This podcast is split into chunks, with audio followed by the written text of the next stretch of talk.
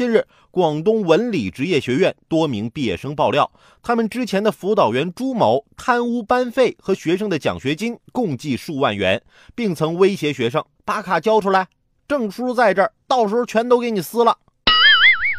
我告诉你，你要这是在校门外，我今天就打死你！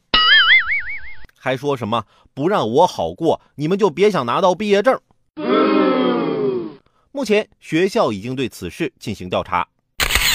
这样品德的人是怎么顺利成为老师的？光听学生发布的语音，还以为是一个地痞流氓威胁老实人索要保护费呢。这手上还没什么权利呢，就开始贪污腐败了。这要是做到高位，那还不得无法无天？录音证据、转账截图不是都有吗？直接报警吧。